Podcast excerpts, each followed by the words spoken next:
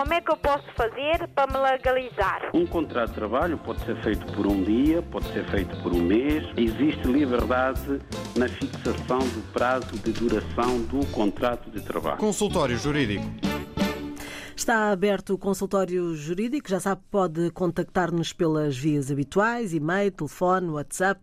Uh, pelo telefone só tem de ligar para o 21 382 0022 21 382 0023 ou 21 382 0068. Vamos então ao tema de hoje, a atribuição da nacionalidade portuguesa originária aos filhos de estrangeiros nascidos em Portugal, à luz da Lei Orgânica número 2, uh, barra 2020.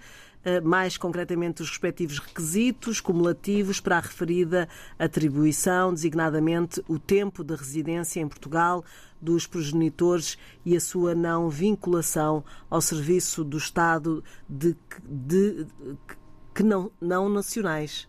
É isso? Não, Estado de que são nacionais. De que são nacionais. Uh, é aqui um erro. É, é, aqui um erro na, na, na, na frase, uh, mas agora o Dr. Adriano Malalano vai poder então desenvolver eh, este, este tema e depois já sabe, pode participar com as suas dúvidas sobre este tema ou sobre outros assuntos. Dr. Adriano Malalano. Boa tarde. Portanto, de facto, o tema é um tema recorrente aqui no consultório jurídico. É recorrente por ser também atual. Está na ordem do dia, na medida em que já começam a surgir muitos casos, não é, de crianças cujos pais vivem em Portugal, mas que não têm ainda nacionalidade portuguesa. Estou a falar dos pais. Esses pais que não têm nacionalidade portuguesa podemos dividi-los em dois grupos. Há uns que, não tendo nacionalidade portuguesa, também não têm autorização de residência. Portanto, ainda não têm autorização de residência. Significa que se encontram em situação irregular no país. E há aqueles que já têm autorização de residência. Em relação aos filhos nascidos em Portugal, o facto de ter ou não ter autorização de residência faz alguma diferença. Bom, depois há aquele grupo cujos pais já são portugueses. Em relação a esses, não há aqui qualquer dúvida. Filho de pai ou mãe português também é português. Portanto, essa questão é pacífica. Então ficam estes dois subgrupos. O grupo dos que nasce em Portugal, não é? Dos menores que nascem em Portugal e cujos pais ainda não têm a situação regularizada e o grupo dos menores que nascem em Portugal, mas cujos pais já têm a situação regularizada. Ora bem, a lei da nacionalidade portuguesa, em virtude da alteração feita pela Lei Orgânica número 2 de 2020, de 11 de novembro, veio introduzir esta redação ao respectivo artigo 1 a linha F. Diz o seguinte: os indivíduos nascidos no território português, filhos de estrangeiros que não se encontrem ao serviço do respectivo Estado, que não declararem não querer ser portugueses, são portugueses desde que, no momento do nascimento, um dos progenitores resida legalmente no território português ou aqui resida, independentemente do título, há pelo menos um ano. Bom, esta redação não é nada feliz. É muito complexa. No mesmo, na mesma linha, que é a linha F do número 1 do artigo 1 da Lei da Nacionalidade, estão vários pressupostos, todos eles cumulativos, para a atribuição da nacionalidade portuguesa a estes menores, que a lei considera indivíduos nascidos no território português. Já explicamos que, quando nasce em Portugal uma criança cujo pai ou mãe já tem nacionalidade portuguesa, é português, essa criança nasce portuguesa com nacionalidade originária. Mas temos estes outros casos, que são apenas dois, em que, não obstante os pais não serem portugueses, a criança pode nascer em Portugal com nacionalidade portuguesa originária. Então, quais são os requisitos, quais são os pressupostos necessários para que essa criança nasça, portanto, com nacionalidade portuguesa originária? Vamos para o caso em que um dos pais ou ambos já têm autorização de residência em Portugal. Se for esse o caso, a criança que nasce em Portugal nestas condições, isto é, em que um dos progenitores ou ambos já têm autorização de residência, também nasce portuguesa com nacionalidade portuguesa originária, tal como nasceria se um dos pais fosse português ou ambos fossem portugueses. Agora, resta-nos esta dificuldade dos pais que ainda não detêm autorização de residência e têm filhos nascidos em Portugal. Neste caso, em que nem o pai nem a mãe têm ainda autorização de residência, tendo um filho nascido em Portugal, para esse filho ser português com nacionalidade originária, é necessário que pelo menos um dos progenitores aqui resida há pelo menos um ano. Portanto, isto é muito importante.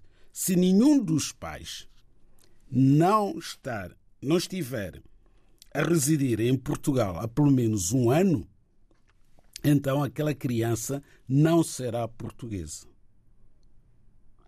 Este hiato temporal de um ano é muito importante. Portanto, os pais que já estão em Portugal, ainda que em situação irregular, têm que reunir um conjunto de provas necessárias para que o registro civil eh, atribua a nacionalidade portuguesa. E essas provas podem ser, nomeadamente, descontos para a segurança social, pagamento do IRS, recibos de renda, recibos eletrónicos. Não são aqueles recibos que os senhorios passam normalmente à mão e que não valem rigorosamente nada. Porquê?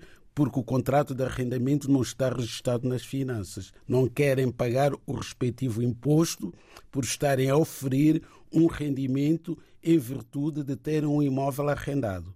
Portanto, aqui também já explicamos várias vezes que os inquilinos que estão a pagar renda, senão não seriam inquilinos, têm o direito ao recibo comprovativo de pagamento de renda.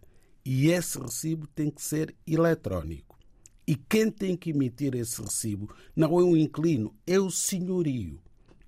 E quem paga o imposto por aquele rendimento não é o inquilino, é o senhorio porque infelizmente há senhorios aqui em Portugal que acrescem ao valor da renda o imposto a pagar pelo rendimento que eles oferem.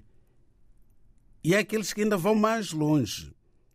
Acrescem o valor do imposto que devem ser eles a pagar e não o entregam às finanças.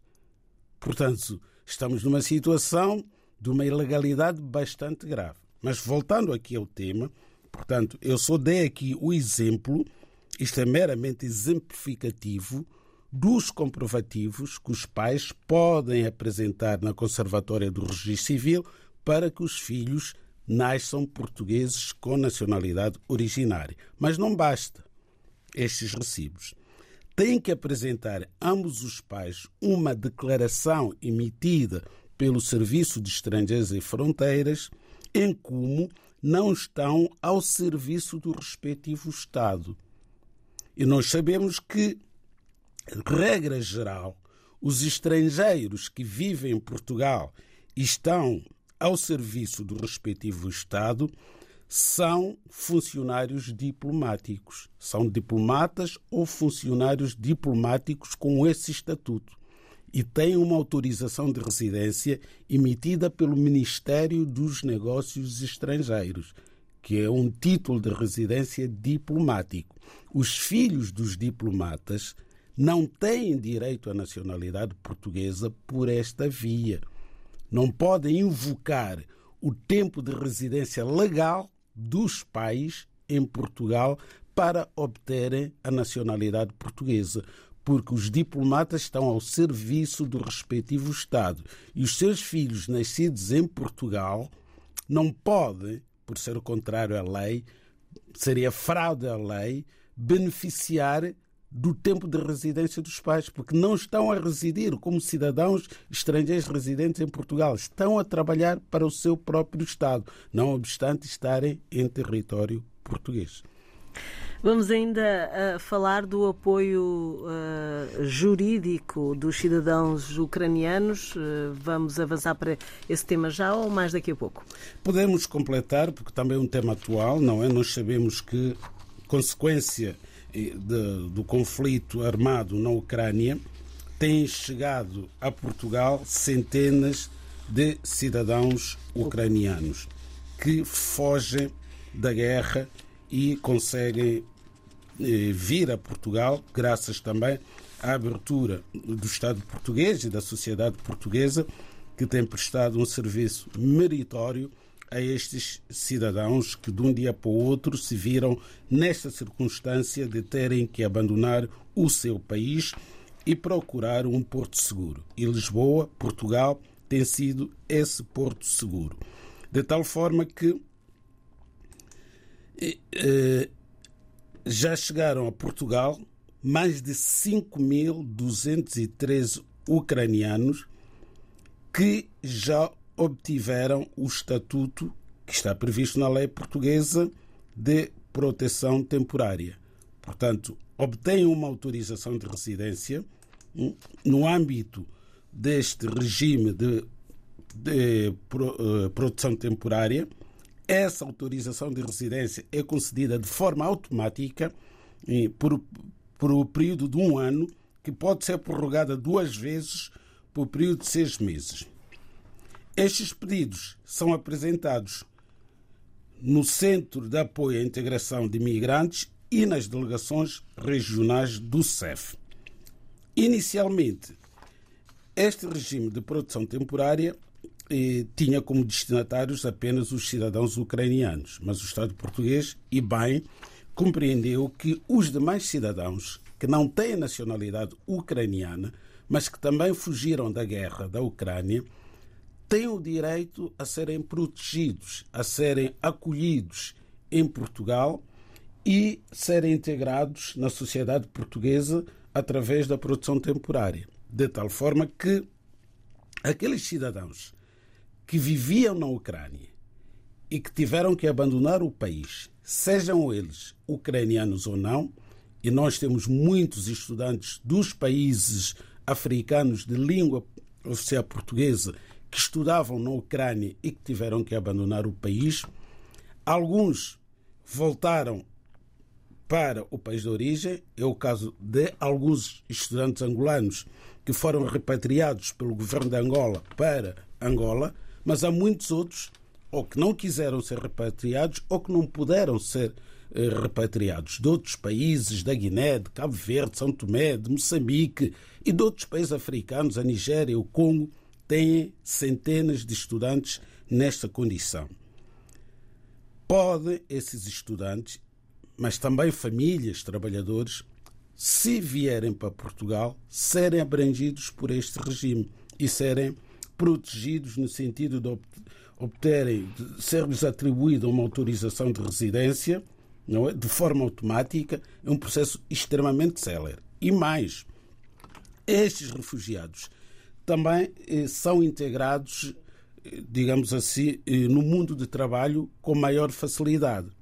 Por exemplo, os camionistas ucranianos, e são muitos camionistas que a Ucrânia tem, chegados a Portugal e beneficiando desta produção temporária, conseguem automaticamente eh, continuar a conduzir com a carta de condução ucraniana. Portanto, é como se a Ucrânia já fosse um Estado membro da União Europeia. Porque nós sabemos que na União Europeia não é, a pessoa pode de facto, trabalhar e conduzir com uma licença de condução de um Estado noutro Estado-membro. Portanto, há essa facilidade para estes cidadãos ucranianos e os outros também que vieram para Portugal e estão a vir para Portugal no âmbito deste regime previsto na lei portuguesa de produção temporária. Tiver questões à volta destes dois temas que foram aqui abordados pelo Dr. Adriano Malalane. Já sabe, ligue para o 213820022, 213820023 ou 213820068. Temos ainda também o e-mail consultóriojurídico.rtp.pt. E já temos em linha o nosso primeiro ouvinte uh, para participar uh, neste uh, consultório jurídico. Muito bom dia. Agradecia que baixasse o rádio, porque estamos a ouvir em feedback. Senhor Miranda. Sim, sim. Pronto. Uh, então, uh, gostaríamos que, para já, boa tarde e gostaríamos que participasse então no consultório jurídico com a sua questão. Uh, é assim, é o seguinte, é uma dúvida que, que, que não coloca o. Doutor as duas semanas atrás. Uh, é só em visual. Uh, fiquei em visual em, em, em 99, em 1999. E eu, quando meti o cartão de residência no 92 e até 2002, ficou invisual. Não, pronto, não saí para lá nenhum. O, o cartão de residência caducou em, em 2002. E eu parti dali até 2018, não tinha maneira de ir lá nenhum, que ninguém não tinha possibilidade de sair de casa, ficava só dar a volta aqui na zona. Mas assim, foi triste, a junta de freguesia tirar um documento que eu precisava, ali na junta, a doutora de Segurança Social descobriu que eu tinha cartão de declarado, disse que sim, senhora, levantamos, eles dão um apoio na Associação da Casa de São Brás, que, que me ajudaram. Foi comigo a tudo o documento. A minha senhoria, depois foi ao Serviço Estrangeiro, e com todo o documento, levou tudo, comprovava que eu estava cá em Portugal nessa data toda, que não saí do país. Levou-se papel do médico, de segurança social, da reforma, da farmácia, do rendimento. Agora, quer saber, no CEP não foi penalizado. Deram tudo por cinco anos. Agora, eu quero saber, se no conservatório, que já temos para entregar, se no conservatório você é penalizado por causa disso ou não. Ou tem que esperar completar os cinco anos para, o ano para meter os documentos portugueses. E outra coisa, se no caso posso meter que não há penalizações no, no, no conservatório, tem que tirar o certificado do, do risco criminal português, porque eu moro há 30 anos cá em Portugal, ou é só do Cabo Verde que já tenho? Era isso que é a minha pergunta. Pronto, eh, daqui a pouco vamos poder responder ao Sr. Miranda. Muito bom, eh, muito boa tarde e um bom fim de semana, assim é que é. Eh, obrigada por ter participado no consultório jurídico. Já sabe que temos os telefones disponíveis e também pode sempre enviar um e-mail para o consultório jurídico. E agora vamos uh, esclarecer os nossos ouvintes que uh, nos enviaram uh, e-mails. começo pelo seu senhor Natalino Ramos, é um e-mail bem rápido. boa tarde, sou Natalino Ramos, não sabemos bem onde é que ele se encontra, mas julgo que não estará em Portugal casado com uma cidadã portuguesa há quatro anos e meio, queria saber o que é preciso fazer para ir ter com ela. Uh, Adriano Malalane, respondemos depois dos outros e-mails? Não, okay. Já ao senhor Natalino, não é? Casado com uma cidadã portuguesa, quer saber o que é, o que, é que deve fazer para ir ter com, com a mulher. Primeiro, eh, tínhamos que saber onde, onde é que, é que a ele... mulher está, onde é que a mulher se encontra e onde é que o senhor Natalino também se encontra, não é? Para ter esta dificuldade de ir ter com a mulher. Eventualmente, o senhor Natalino estará a viver num país africano de língua oficial portuguesa e a mulher provavelmente em Portugal. Então a dúvida poderá ter a ver com o visto necessário, não é, para a reunião familiar, para haver reunião familiar. O senhor terá que se deslocar, se for o caso, ao consulado de Portugal, no país de origem, e fazer prova de que é casado com uma cidadã portuguesa através da respectiva certidão de casamento e que esta mulher o quer acolher no sítio onde ela se encontra, caso esteja em Portugal. Se estiver num outro país, França, Luxemburgo, Itália, por hipótese, a solução é a mesma, tem que ir ao consulado desse país, e, mas isso coordenado, penso eu, com a mulher, não é? Porque se ela não manifestar vontade de o acolher, o consulado não irá dar visto para ir ter com a sua mulher. Portanto, é um assunto entre o casal. O casal facilmente consegue encontrar uma solução para esta separação. Seguimos para um outro e-mail eh, do senhor, eh, ele assina Barreto, eh, mas aqui em cima diz Emanuel Souza. Uh, nosso avô era natural de Cabo Verde, tendo nascido em 1910, tendo falecido também em Cabo Verde em 1972. Temos as certidões de registro de nascimento e de óbito emitidas pela Conservatória de Registro Civil Cabo-Verdiana. Temos o original do respectivo bilhete de identidade de cidadão nacional português emitida em 1969 na então província de Cabo Verde podem os netos, todos nascidos em Cabo Verde entre 1970, antes da independência, e 1977, pós-independência, pedirem a nacionalidade portuguesa com base no artigo 1, número 1, a linha D da Lei da Nacionalidade. Muito obrigado. A resposta é positiva. Podem, de facto, estes netos eh, requerer nacionalidade portuguesa na medida em que tem um ascendente, não é? Na, em segundo grau da linha reta, e que eh, era cidadão português com nacionalidade originária e conservou esta cidadania até a morte, porque o avô, quando morreu, em 1972, Cabo Verde ainda não era um país independente, era colônia portuguesa. Logo conservou a nacionalidade portuguesa. A Conservatória dos Registros Centrais tinha um entendimento de que os netos, caso tivessem nascido antes da independência do respectivo país, não podiam ser portugueses, porque não tinham nascido no estrangeiro. Portanto, a Conservatória entendia que um neto, como é o caso destes netos, que hoje querem ser portugueses pelo avô, teriam que ter nascido num país estrangeiro. Ora, hoje Cabo Verde é um país estrangeiro para Portugal, mas a Conservatória fazia uma interpretação retroativa desta norma, excluindo aqueles netos que já tinham nascido à data da independência. Portanto, havia aqui duas exclusões. Primeiro, excluía eh, da nacionalidade portuguesa todos aqueles que tinham nascido em África, independentemente de terem morrido antes da independência do respectivo país, todos os que tinham nascido em África sem ascendentes portugueses naturais de Portugal continental e ilhas adjacentes, para usar aquela terminologia do Estado Novo.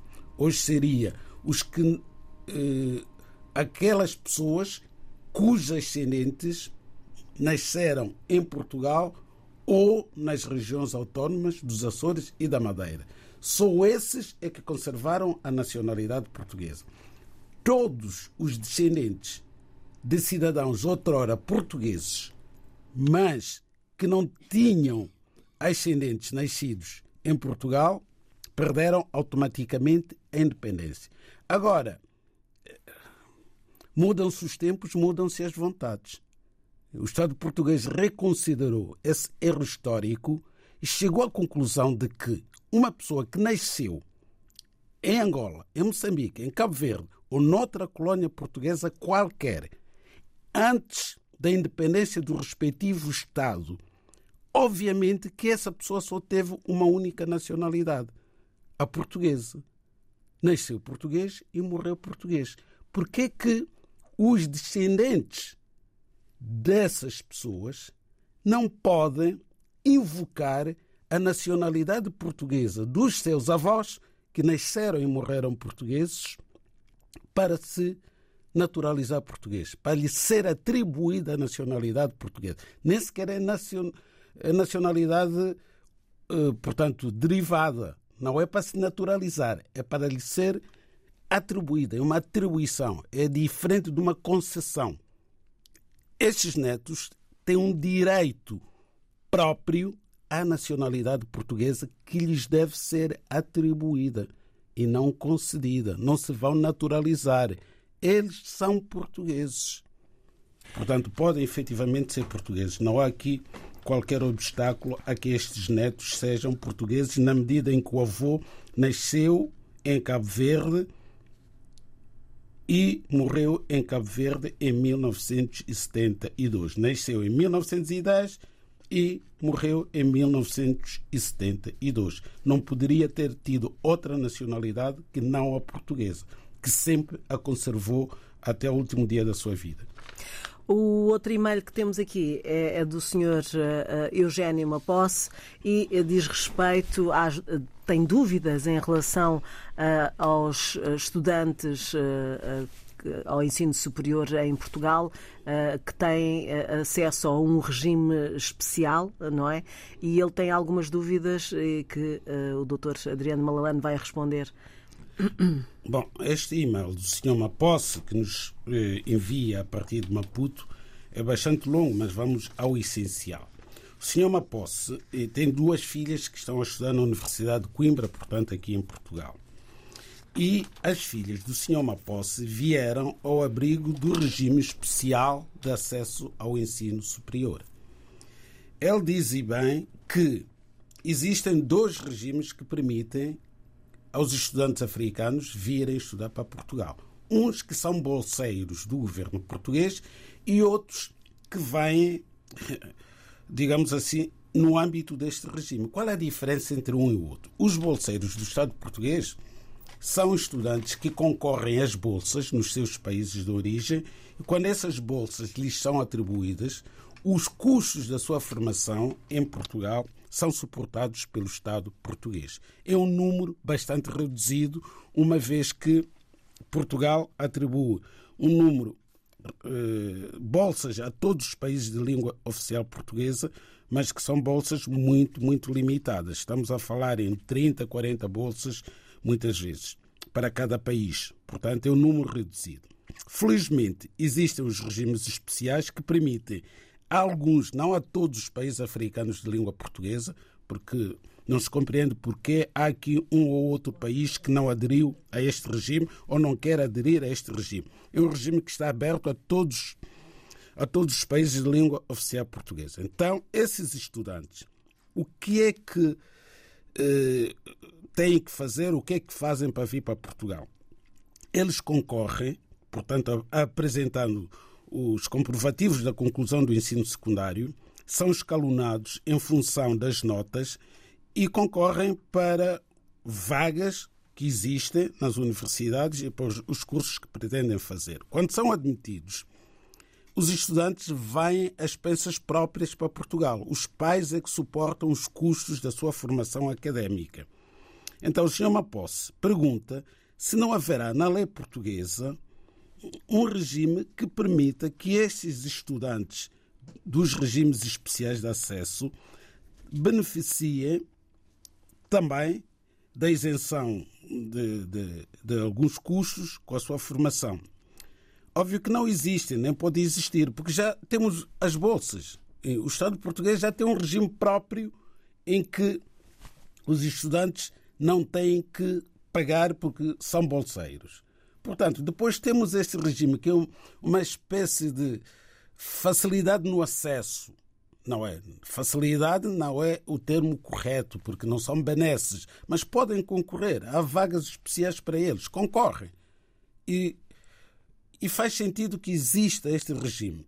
Se não vejamos, para entrar para o ensino superior em Portugal, os estudantes têm que fazer exames nacionais a partir do décimo, décimo segundo ano e, no 11 e no 12.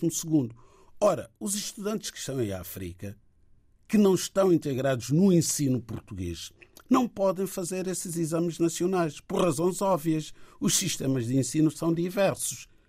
Os que estudam nas escolas portuguesas, em Luanda, em Maputo e agora vai haver uma em Bissau, esses de facto estão no sistema português de ensino, são obrigados a fazer exames nacionais, tal como qualquer estudante português que está a estudar em Portugal. Mas os que estão nos sistemas de ensino dos seus países só podem entrar para a universidade através deste regime. Não há outra forma de entrar em Portugal. Não é nenhuma benesse, é um direito. Agora, quanto aos custos, também há, de certa forma, uma certa ajuda do Estado português na medida em que, ao entrarem através dos regimes especiais, o valor das propinas que esses estudantes pagam é igual ao valor que é pago pelos estudantes portugueses. Já é uma ajuda muito grande do Estado português. Porque se entrasse pelo regime de estudantes internacionais, de estudante internacional para o ensino superior, tinham que pagar o custo real da sua formação. Se formos a falar do curso de medicina, são propinas de cerca de 7 mil euros por ano. E se fossem para a Universidade Católica, já estaríamos a falar em 19, 20 mil euros por ano para fazer o curso de medicina. Portanto, ao entrarem pelos regimes especiais, também têm um pequeno benefício que é pagarem o valor da propina, que hoje, para um estudante português e para um estudante que se encontre ao abrigo do regime especial, andam na casa dos 600, 700, 800 euros, é a propina máxima que se paga por qualquer curso superior em Portugal. Doutora Adriana Malalane, estamos mesmo no, na reta final, ainda temos uma ouvinte que queria uh, participar e, e, colocar aqui a sua questão. Muito boa tarde, uh, estou a falar com Laudmila. Uh, então, o que é que, que questão tem para este consultório jurídico? Sim, boa tarde. Olha, a minha questão é o seguinte. Eu não sou, não tenho residência, estou cá em Portugal e tenho um filho na verdade, eu tenho dois filhos aqui. O outro nasceu em 2018 e o outro acabou de nascer no mês de janeiro. Mas eu não tenho residência e, na verdade, ao nascer o último, tanto o último como o primeiro, não completei um ano no país. Então, por isso, eu queria saber com o doutor se as crianças perderam o direito da nacionalidade. Pronto, uh, vamos então ouvir o que é que o Dr. Adriano Malalane tem a dizer sobre isto. Muito obrigada e bom fim de semana. Obrigado. Uh, vamos então pode responder já? Vou responder primeiro ao Sr. Miranda. Que ao ele... Sr. Miranda, que sim, é verdade. Não está esquecido a questão que ele coloca, que vive no Casal de São Brás. O Sr. Miranda é, teve autorização de residência, de facto, entre 2000 e 1999 e 2002. Depois caducou por ser uma pessoa invisual, não teve ajuda para renovar os seus documentos. Só mais tarde, em 2018, é que com a ajuda da Junta de Freguesia de Casal de São Brás, onde ele vive, e temos que manifestar aqui o nosso apreço por este serviço prestado pela Junta de Freguesia, conseguiu obter de novo autorização de residência. E ele quer saber se pode agora naturalizar-se. Ora, se obteve autorização de residência em 2018, só tem quatro anos, ainda não completou os cinco anos de residência com título de autorização de residência. E ele questiona em relação àqueles anos em que ele foi residente. É verdade, entre 2000 entre 1999 e 2002 teve autorização de residência.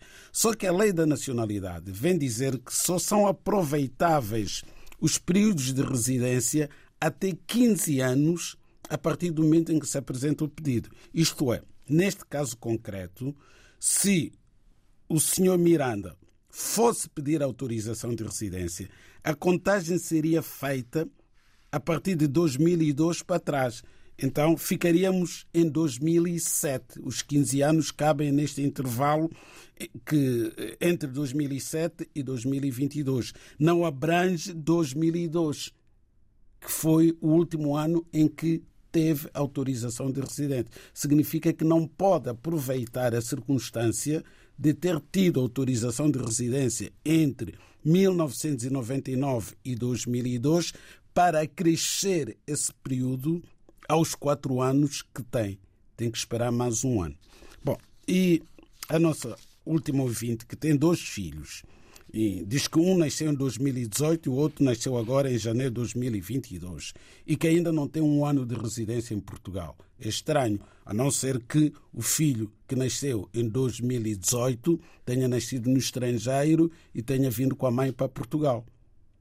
Se a senhora não tem ainda um ano de residência em Portugal, não é título de residência, não vive há um ano em Portugal, o filho que nasceu em 2022 não pode ser português.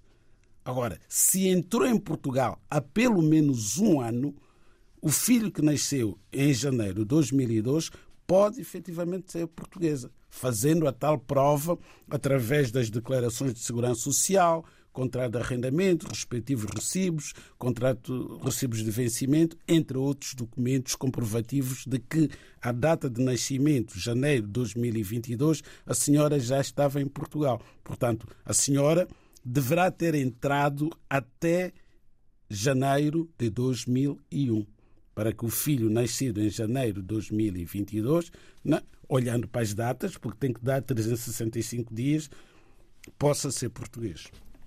Isto damos por terminado o consultório jurídico. Já sabe que nos encontra aqui no próximo sábado, a partir do meio-dia. Temos o e-mail consultóriojurídico.rtp.pt ou no dia uh, de, do consultório jurídico pode sempre participar através dos telefones e do WhatsApp. Como é que eu posso fazer para me legalizar? Um contrato de trabalho pode ser feito por um dia, pode ser feito por um mês. Existe liberdade na fixação do prazo de duração do contrato de trabalho. Consultório Jurídico